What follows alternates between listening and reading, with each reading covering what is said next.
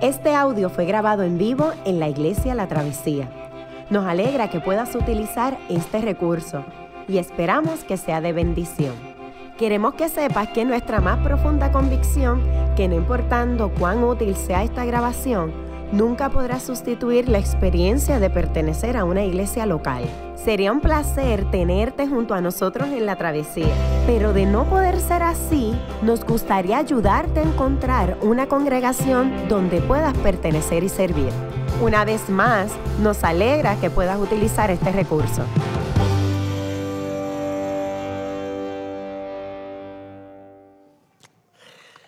Buenos días. Um, si estás visitándonos, estamos encantados de que estés aquí. Um, déjame comenzar con una advertencia. Esta mañana la Biblia nos hablará acerca del matrimonio en formas diametralmente opuestas a la visión que tiene nuestra cultura uh, de esta institución. Um, yo, no predico muy a menudo, pero siempre me exigen que yo predique los pasajes tan sensibles como lo de hoy. Así que, breguen. es que esta mañana el pasaje contiene los versos que la gente secular utiliza para burlarse de la ética cristiana. Y les voy a pedir que adopten esto con, toda corazón, con todo el corazón, su corazón. Así que déjenme empezar por el principio. En el principio de todo, cuando Dios creó al hombre y a la mujer, los hizo pareja y los puso en un jardín. Y la idea era que ese hombre y esta mujer juntos participaran de la misión de Dios para producir y cultivar más bellezas en el mundo de Dios. El propósito del matrimonio no era cumplir sus propios sueños de felicidad. El propósito era unirse a Dios en su misión de crear belleza e, y de ampliar y ofrecer el amor de Dios para aquellos que por la razón que sea no se casan, aún ellos pueden ser bendecidos por ah, este manto de amor extendido por matrimonio.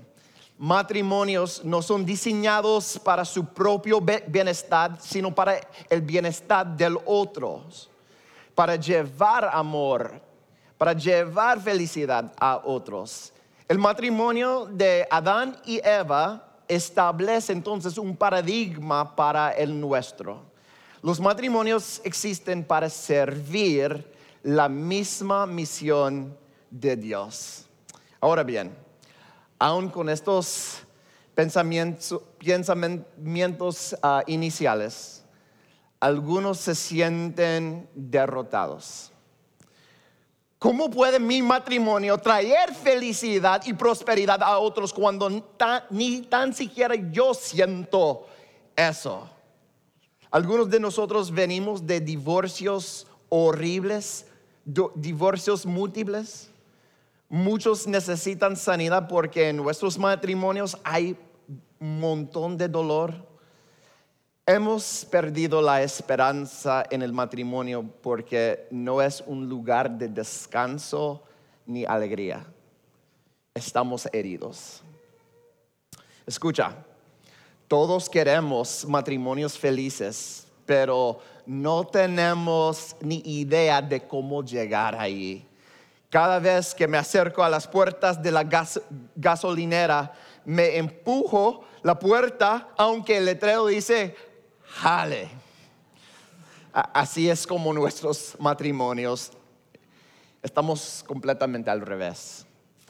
Y no solo nosotros, sino todo el mundo occidental, los sociólogos de todos los sabores, tanto los ah, conservadores como los progresistas, están en acuerdo con una cosa, que la decadencia social y los vicios que vemos manifestados en nuestra cultura tienen una raíz común, matrimonios fracasados. Si la mitad de los aviones que salen de San Juan se estrellaran, ¿saldrías del país en avión? No, te irías en barco. ¿No? No nos debe extrañar entonces que estemos hastiados. Antes de comenzar, aquí van unas cuantas palabras para los solteros. Algunos de ustedes son solteros por una temporada, otros por convicción. Este sermón es para ti también. Ve, todos los que están aquí presentes nacieron porque dos, dos personas estuvieron juntas. Tal vez estaban casados, tal vez no. Pero la relación de, ellos te socializó y te formó profundamente, para bien o para mal. Este sermón te ayudará a interpretar las fortalezas y las debilidades que presenciaste en el hogar en el que te criaste. Te ayudará a interpretar tu propio corazón y formación. En tu vida existen ciertos patrones por causa del matrimonio de tus padres. Y si algún día decides casarte, necesitas escuchar atentamente a este sermón porque aquello lío que no trabajes en tu corazón será transferido a tus hijos. Esta mañana quiero trabajar estos pasajes, este pasaje con, ustedes secuencialmente. Entonces, ah, primero veremos las exhortaciones a las esposas y luego a los esposos. Y lamentablemente no voy a poder trabajar con los versos de los esclavos y los hijos, que es parte del pasaje, y si creciste en mi casa, estos últimos son lo mismo.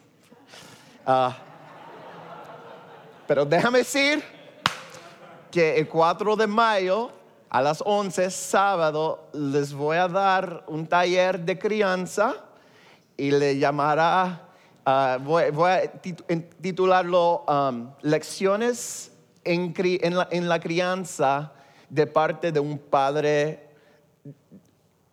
desordenado, un lío, un quebrantado, algo así. So, que vengan, ponle ahí en, la lección. Pero ahora volvamos nuestra atención a la palabra perfecta e inherente de Dios, escrita para nosotros. Por favor, en reverencia al Señor, pónganse de pie si, si le puedes.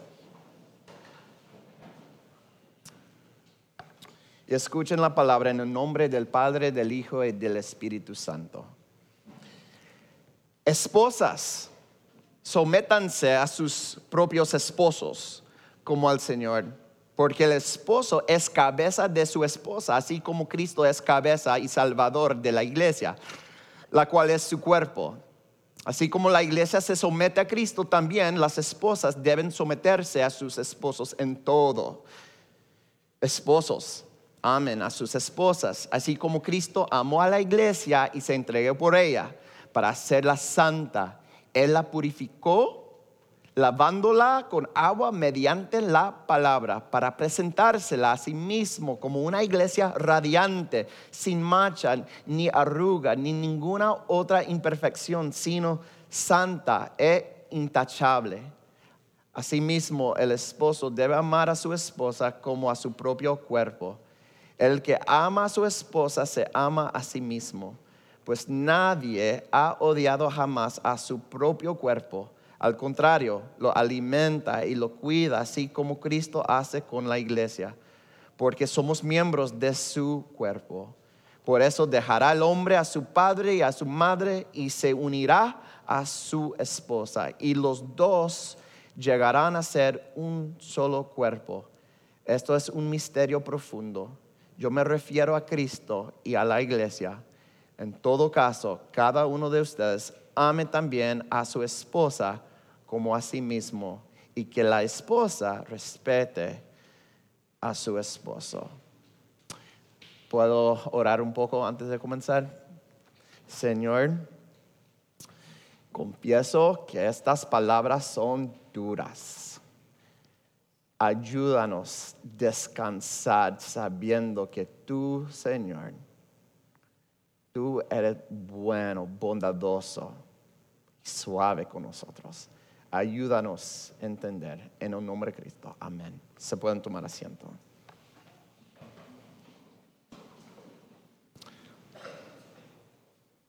Esposas, sométanse a sus propios esposos. Bueno, si alguna vez ha existido una frase culturalmente contraproducente, sería esta, ¿no? Una vez una señora me dijo, Ronnie, sumisión es lo que le exijo a mi perro. Um, dijo, "E- ese mandato es degradante, degradante. Entiendo su sospecha. Entiendo. Si esa palabra significara lo que ella piensa que significa, entonces ella tiene completa razón en sentirse molesta.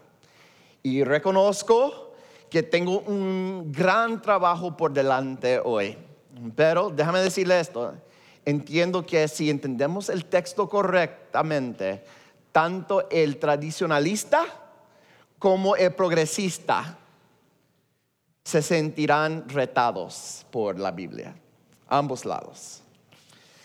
Antes de comenzar con las mujeres, una palabra de advertencia a los hombres. Hombres, si alguna vez has usado este versículo para lastimar, dominar, manipular a una mujer y salirte con las tuyas, pido a Dios que te guíe a un arrepentimiento profundo bajo la amenaza del infierno eterno. Esto es un asunto bien serio. Algún día verás a Dios cara a cara y vas a dar cuenta, vas a dar cuenta de las formas perversas en que has mal utilizado la Biblia para explotar a la mujer. Estás advertido. Como pastor, yo estoy llamado a proteger a nuestras esposas e hijas de los depredadores. Yo tengo tres hijas por las que daría mi propia vida. Tomo muy en serio esta responsabilidad. Bien. Ahora bien, yo sé que la palabra sumisión suena ofensiva, pero he aquí la cosa. Esta palabra debe ser ofensiva, pero no por las razones que piensas. Esta palabra trastoca, o sea, subvierte la idea que, que nos vende nuestra cultura sobre el propósito y la trayectoria del matrimonio. ¿Ves? Tu matrimonio no es para ti. ¿Oíste? Por lo que en el caso de las esposas, están, eh, tú estás, hermana, llamadas a poner las necesidades de tu esposo por encima de la de tú mismo. Ok, yo, yo veo que esto no, no, no ayuda todavía, pero esposas, esperen un poquito porque también voy a bregar y llegar a los hombres, lo prometo. En Filipenses, otro libro, otra carta de Pablo, Filipenses capítulo 2, él dijo esto, no hagan nada por egoísmo o vanidad, más bien con humildad consideren a los demás como que superiores a ustedes mismos. Cada uno debe velar no solo por sus propios intereses, sino también por los intereses de los demás.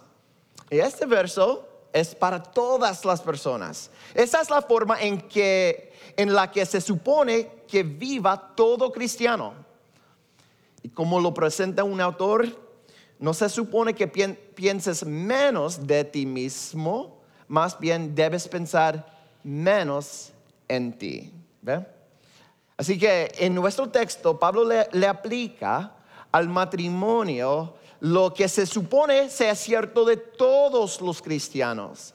Está diciendo, hermana, mira, así es como se supone que actuemos con todos los cristianos, pero presta atención especial en hacerlo con tu esposo. Dale prioridad especial. Voluntariamente ríndele amor, lealtad a Él. Asume una postura de confianza hacia su liderato. ¿Y por qué harías esto? Bueno, por dos razones. Primero, la Biblia ordena a las esposas de forma incómoda y franca a someterse. Pero ¿qué significa esta palabra? Debemos pensar sobre esto porque nuestro entendimiento del significado de esta palabra está moldeado por nuestra cultura o nuestro propio bagaje y ambas opciones son peligrosas. La palabra griega para sumisión es hupotazo, una palabra compuesta que puede traducirse como organizar debajo de organizar debajo de. En otras palabras, las esposas están llamadas a tomar sus talentos y dones y organizarlos para servir al esposo. Ven los versos de 23 a 24. El texto dice, dice, hace, hace, hace una analogía, porque el esposo es cabeza de su esposa, así como Cristo es cabeza y salvador de la iglesia, la cual es su cuerpo. Y así como la iglesia se somete a Cristo, también las esposas deben someterse a sus esposos en todo. Así como la iglesia se somete. Las esposas son para los esposos lo que la iglesia es para Cristo. Entonces, ¿cómo es que la iglesia se somete a Cristo?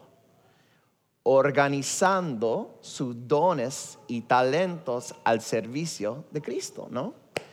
¿No es lo que hacemos todos aquí?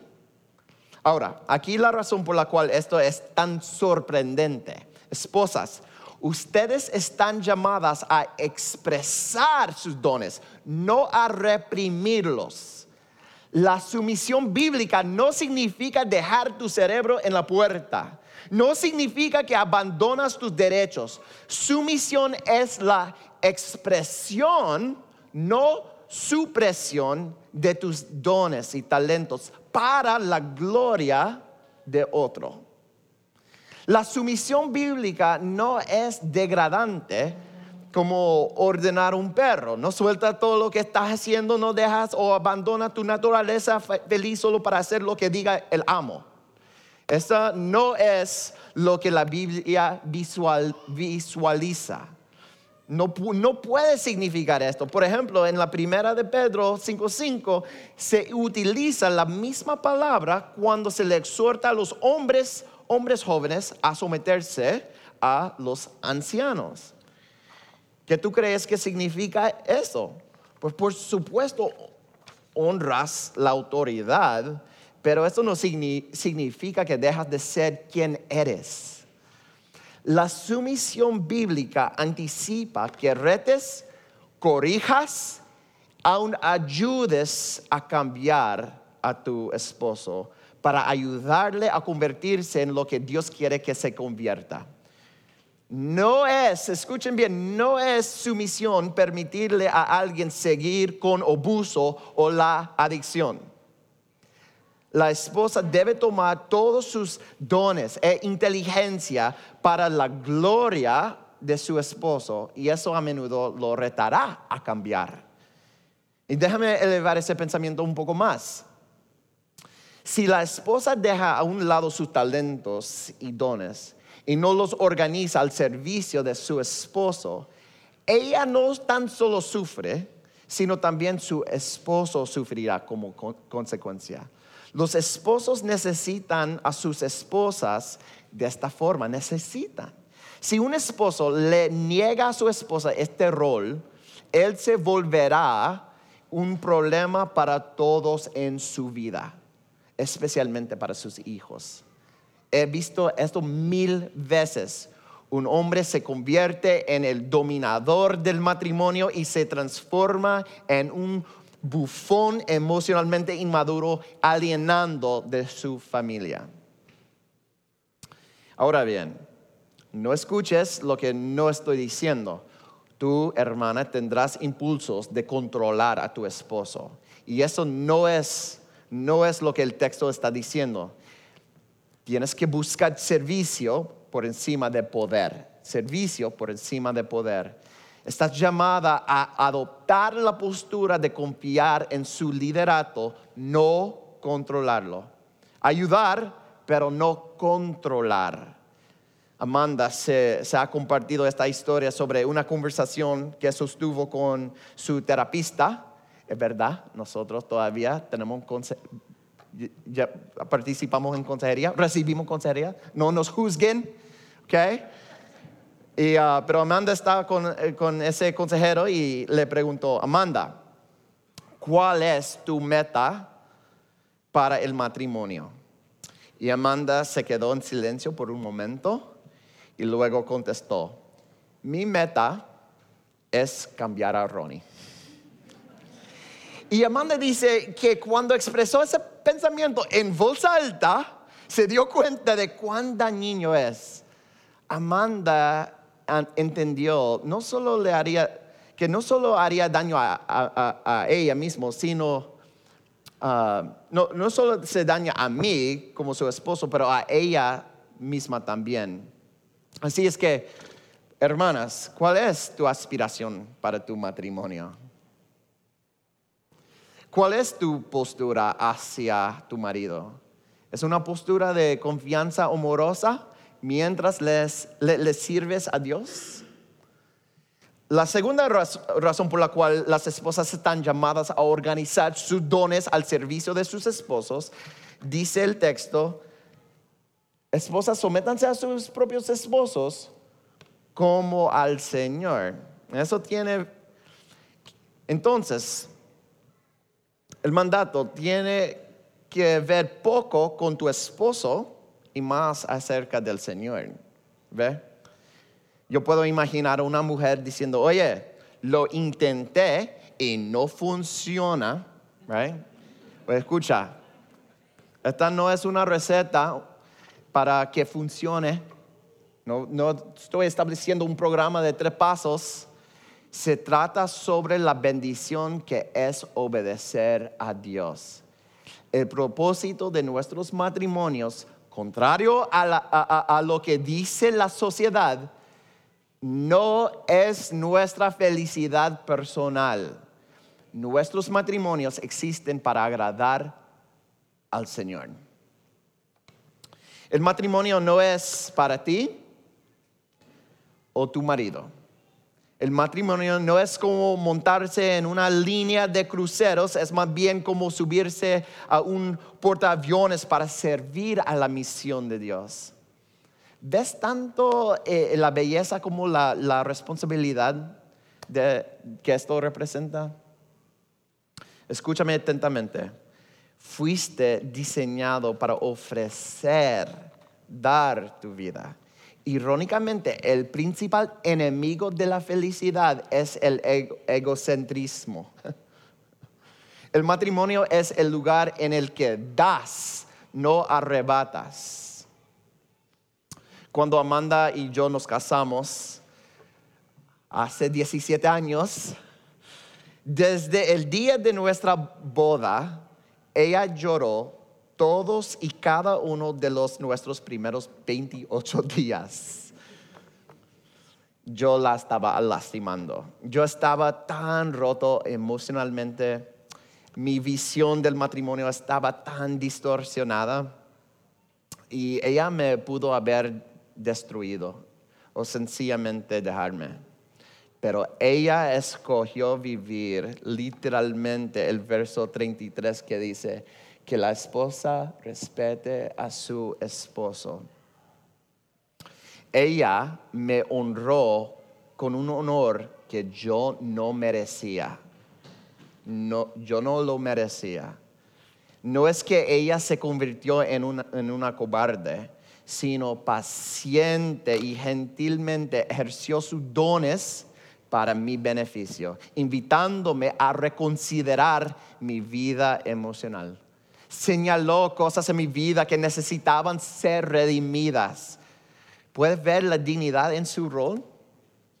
Amanda organizó sus dones para hacerme el hombre en el que yo nunca me hubiera convertido de no ser por ella.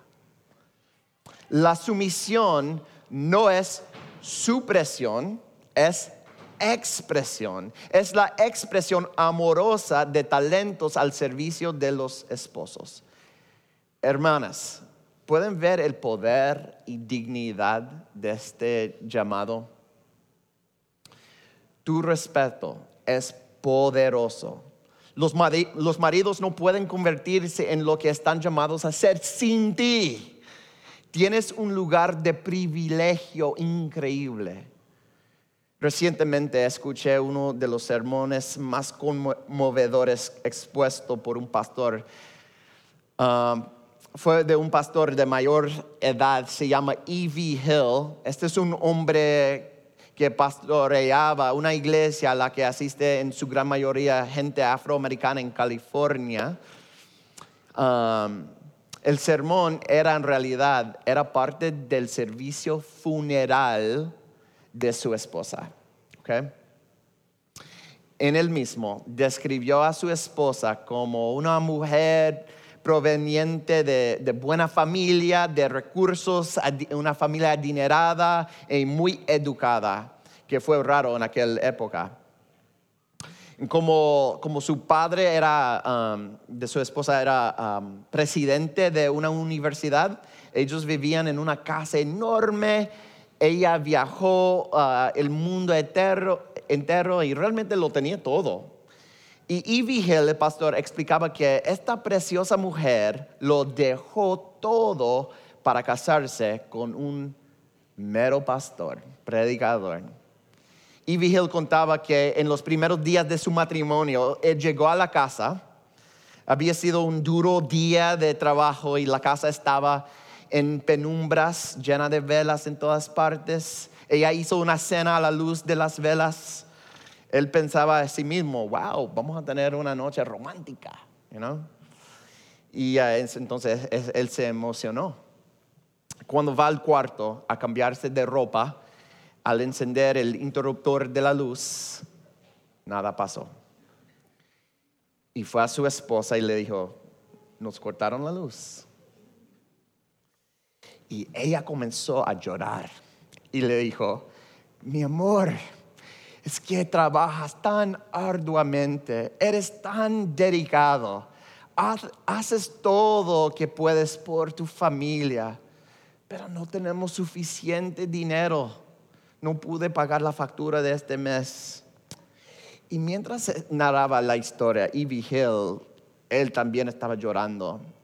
Su esposa decía, mi amorcito, mi amor, mi amor, my baby. Él decía, mi esposa pudo haberme arruinado, pudo haber dicho, yo fui criada por hombres que se hacían cargo de sus familias y pagaban las facturas. Nunca he, estado en la oscuridad, nunca he sentido frío. Hill, y Hill decía, ella me pudo haber arruinado. En vez de esto, ella dijo, cenemos bajo la luz de las velas. En el funeral de su esposa, y Vigil narraba, esta mujer cambió mi vida para siempre. Hermanas, ¿puedes ver la dignidad y el poder del rol de una esposa en el matrimonio? El llamado de Dios en tu vida es hermoso. Ese llamado da vida. Busca servir, no busca poder. Todavía hay ah, más que puedo decir. Existen libros enteros escritos sobre esta materia, por lo que reconozco que faltan múltiples aspectos y aplicaciones en esta conversación pero, es importante que evaluemos lo que el texto dice a los hombres aquí. A menudo cuando la gente quiere ponerse sarcástica acerca de la Biblia, citan estos versos con muy ah, poco entendimiento y dicen, rayos, si esto es lo que dice la Biblia sobre las mujeres, todos deberían querer ser hombres. Hold on, mama, espérate. No es tan fácil debemos leer cuidadosamente lo que está pasando aquí. Cuando la gente moderna lee estos versos, las mujeres uh, particularmente lo encuentran bien controversial. Mucha gente tiende a descartar estos textos diciendo, bueno, este era el pensamiento normal del mundo patriarcal, como dicen en la Yupi, right? Uh, en el primer siglo. Pero no sé si sabes, este texto, uh, quiero que entiendan, porque es importante que entiendan ese punto. Este texto en el primer siglo era tan controversial, sino más que, más que hoy día, mucho más que hoy día. Y no eran las mujeres las que lo encontraban controversial, eran los hombres. Me explico. En el primer siglo, las mujeres tenían muy pocos derechos en el imperio, romano. Los hombres tenían esposas para procrear, pero frecuentemente tenían muchas amantes por el lado. Adicionalmente, las prácticas paganas incluían encuentros sexuales con prostitutas del templo. Por lo que en este texto Pablo dice, esposos, amen a sus esposas, así como Cristo amó a la iglesia y se entregó por ella. Este verso horrorizaba a los hombres. Ellos entendían el sacrificio inmenso que representaba. De la misma forma en que las mujeres se encuentran incómodos, este verso hoy día, los hombres del mundo antiguo rechazaban el cristianismo por estos mismos versos. Pero cuando las mujeres del primer siglo leían los mismos, sus corazones rebosaban de regocijo y descanso. Estos versos despertaban y encantaban la, imaginación de las mujeres y moldeaban las expectativas que éstas tenían para con sus maridos. No es que estos versos remuevan la autoridad del hombre, pero reorienta sobre cómo utilizar la misma. Los hombres son llamados a usar su autoridad para el beneficio de sus esposas, no para sus propios intereses. Como establecimos anteriormente con la analogía de Cristo en la iglesia, los hombres son llamados a ser la cabeza de sus esposas. Pues, ¿qué significa esto? Que el hombre es el jefe de la esposa y le dice qué hacer ¿Significa que esto es que el hombre toma todas las decisiones? ¿Significa que, que puedes llegar a casa después del trabajo a una esposa cansada con tres niños loquitos, con un bebé con cólicos y demandar la cena, un encuentro sexual y el control remoto porque trabajas duro? Por supuesto que no. Por supuesto que no. Cuando la Biblia dice que el hombre es la cabeza de la mujer, habla acerca de ser un líder siervo. Un líder siervo. Mi experiencia es que existen dos respuestas pecaminosas a esta noción de liderazgo. De nuevo, no existe disolución de autoridad. Si se remueve la autoridad, entonces los esposos le hacen daño a sus esposas. Igual que un padre. Si el padre cede su autoridad en la vida del hijo, el hijo va a sufrir. La pregunta aquí no es la existencia de la autoridad. En vez de esto, se trata de cómo se usa la autoridad. Entonces, por un lado, muchas veces se interpreta ser cabeza como ser el jefe que lo controla todo. El marido totalmente cree, tontamente cree que puede completar la misión de Dios sin los dones, talentos y e inteligencia de su esposa. Y por el otro lado, es una reacción, la otra se interpreta al esposo como jefe en el sentido de no tener que hacer nada en lo absoluto. Eh, en otras palabras, si estás en el tope, tienes sirvientes debajo de ti haciendo tu trabajo. Por lo que en el primer caso los esposos se convierten en controladores.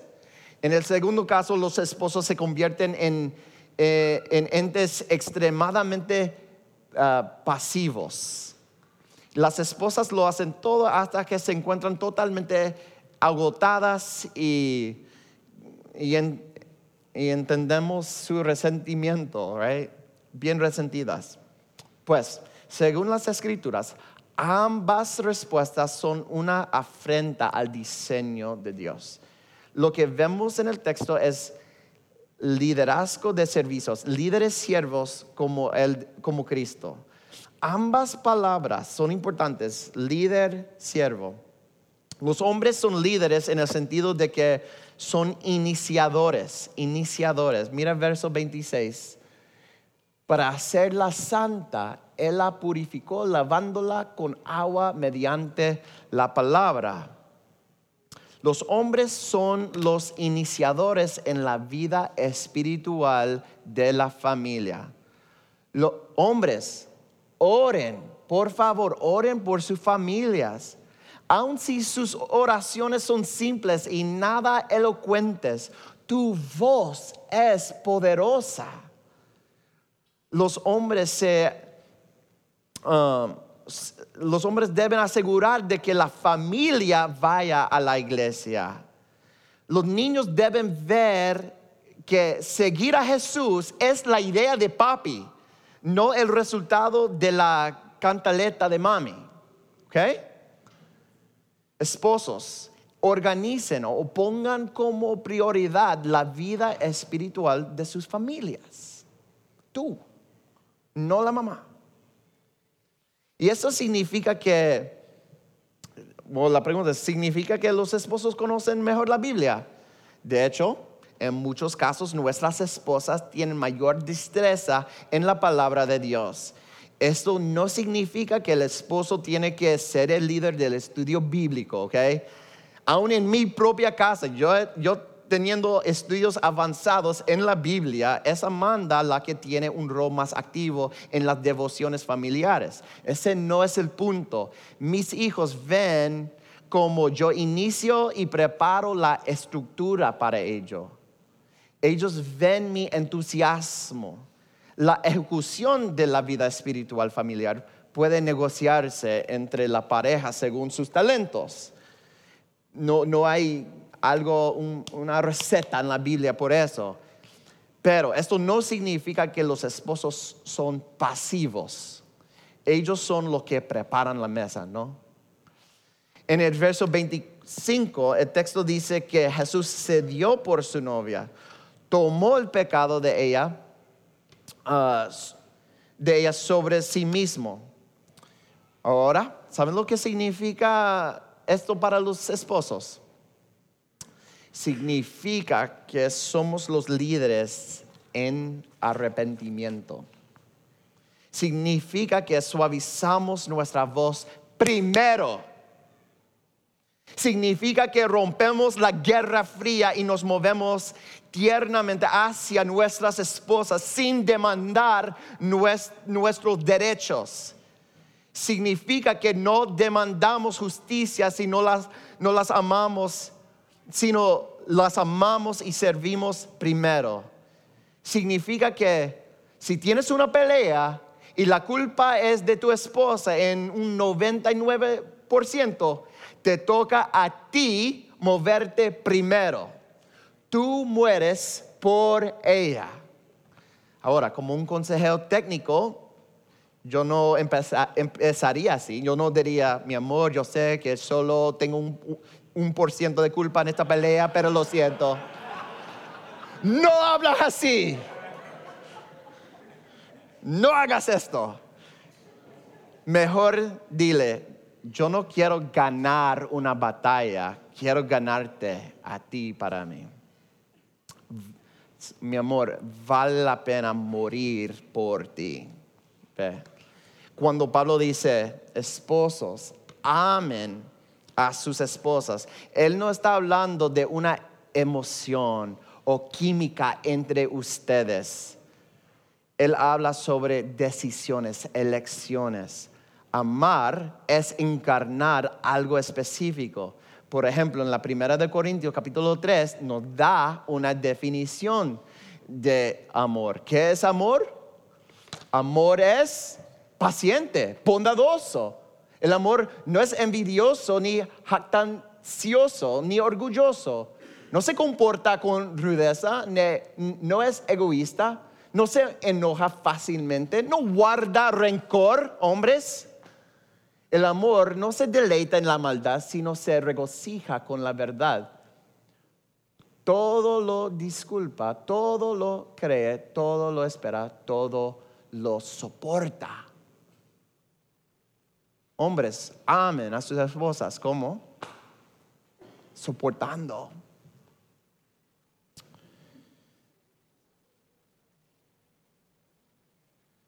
¿Ves cuán drásticamente diferente es esto de ser controlador o pasivo? El, um, liderazgo servicial o líder siervos es lidera espiritualmente, es liderar en arrepentimiento, pero también es liderar en provisión. Escucha atentamente muchos hombres piensan que su trabajo consiste en proveer financieramente, entonces se, lavan las manos de cualquier otra responsabilidad. Estoy seguro de que sus esposas preferirían menos dinero si esto resultara en más de ustedes. Y nuestros hijos también. Los esposos a menudo se esconden detrás de su trabajo Queremos los beneficios de ser los jefes sin ninguna de las responsabilidades que conlleva ser servidores. No obstante, los hombres deben tomar la responsabilidad de proveer por su hogar. Y eso no, escuchen bien, no necesariamente significa que el hombre tiene que ser el que sustenta el hogar completamente. Si tu esposa es neurocirujana, y puede ayudar y bendecir al mundo con su vocación, entonces organiza tu vida para ayudarla a cumplir con ese llamado. Si resulta que las destrezas de tu esposa y sus talentos son compensados mejor que los tuyos, busca la forma de emplear sus talentos.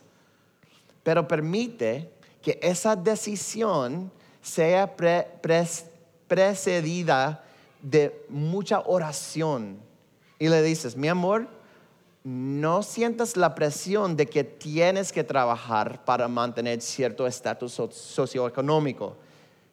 Si tengo que salir a trabajar de mesero, lo hago. Si necesitamos hacer recortes en nuestro, en nuestro presupuesto, no hay problema. Haré, mi amor, lo que sea necesario para hacerme cargo de nuestra familia. No tengo miedo de trabajar en lo que sea. ¿Ve? Por último, los esposos cristianos están llamados a permanecer, quedar, no a irse cuando la cosa se, se pone dura. Pablo dice así. Asimismo, el esposo debe amar a su esposa como su propio cuerpo. El que ama a su esposa se ama a sí mismo pues nadie ha odiado jamás a su propio cuerpo. Al contrario, lo alimenta y lo cuida, así como Cristo hace con la iglesia, porque somos miembros de su cuerpo. Por eso dejará el hombre a su padre y a su madre y se unirá a su esposa. Esposos, comprométete. El pacto va por encima de la química el pacto va por encima de la química. Jesús nunca abandona a su novia. La novia de Cristo nunca mira a Jesús como si fuese un gruñón pensando, me va a dejar de amar.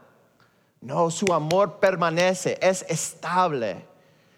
Así debe ser con los esposos. Aun cuando tu esposa te decepcione, permaneces sé confiable. La novia de Jesús alguna vez lo defraudó, por supuesto, hasta lo mandó a matar, pero él siempre se mueve hacia la novia.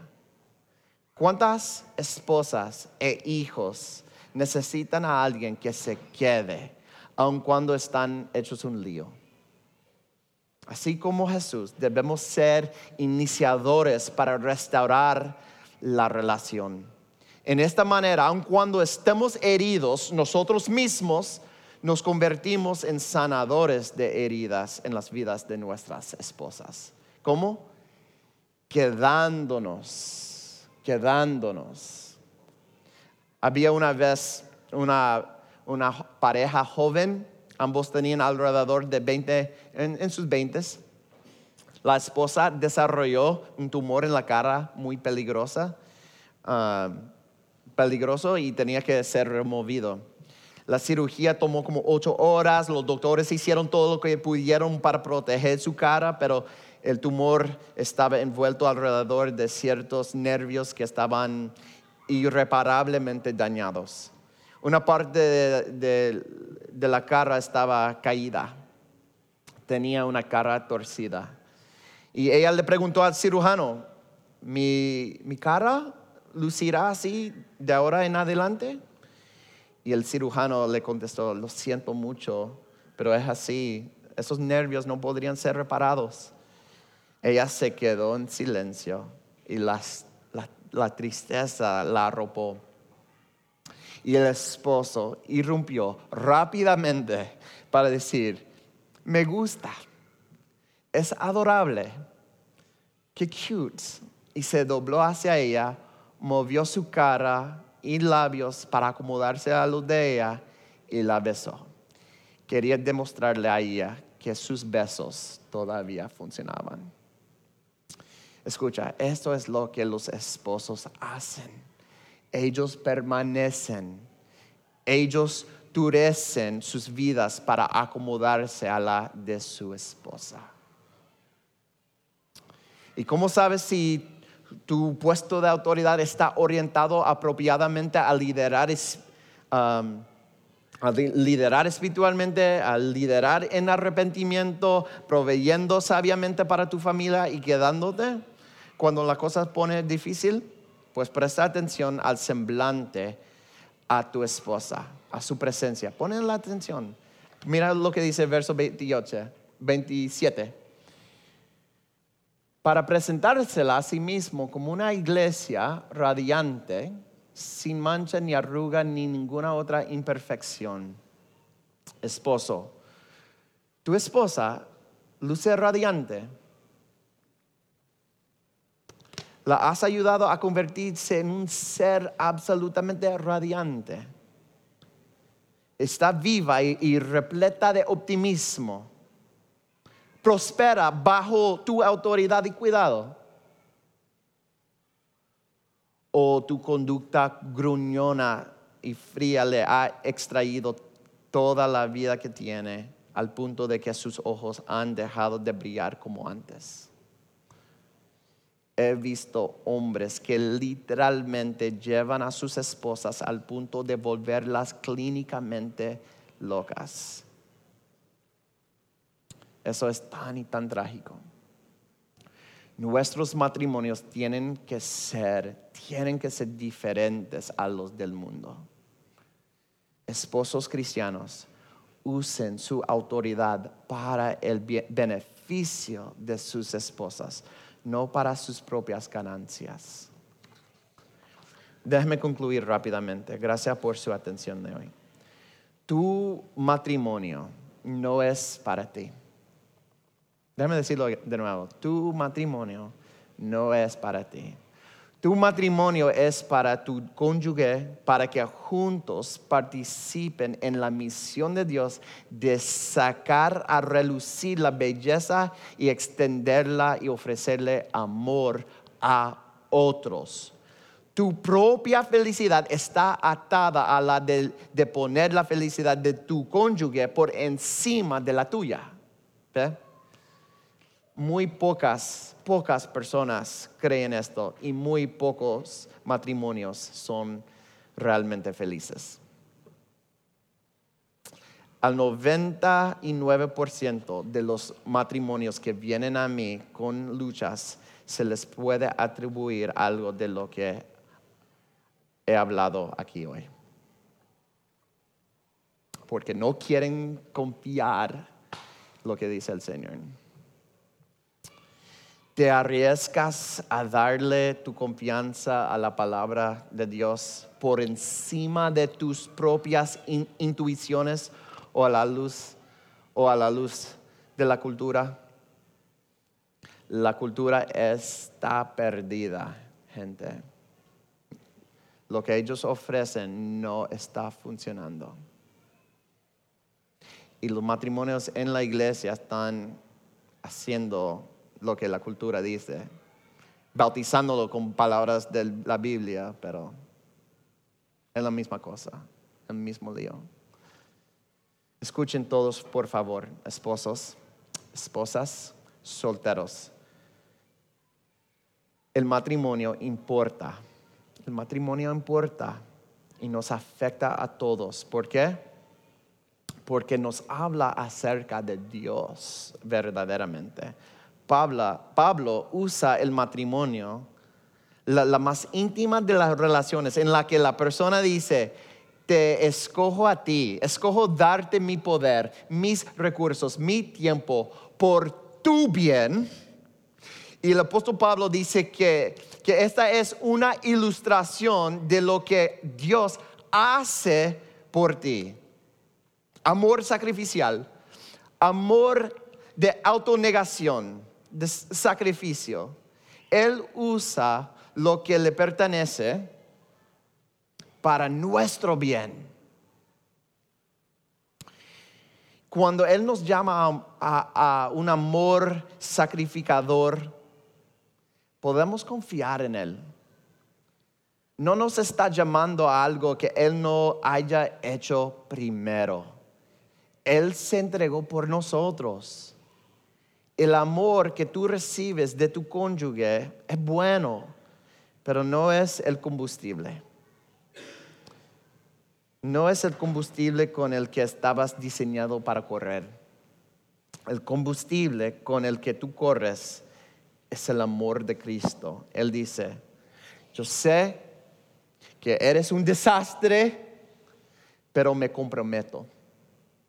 Me comprometo contigo. Te amo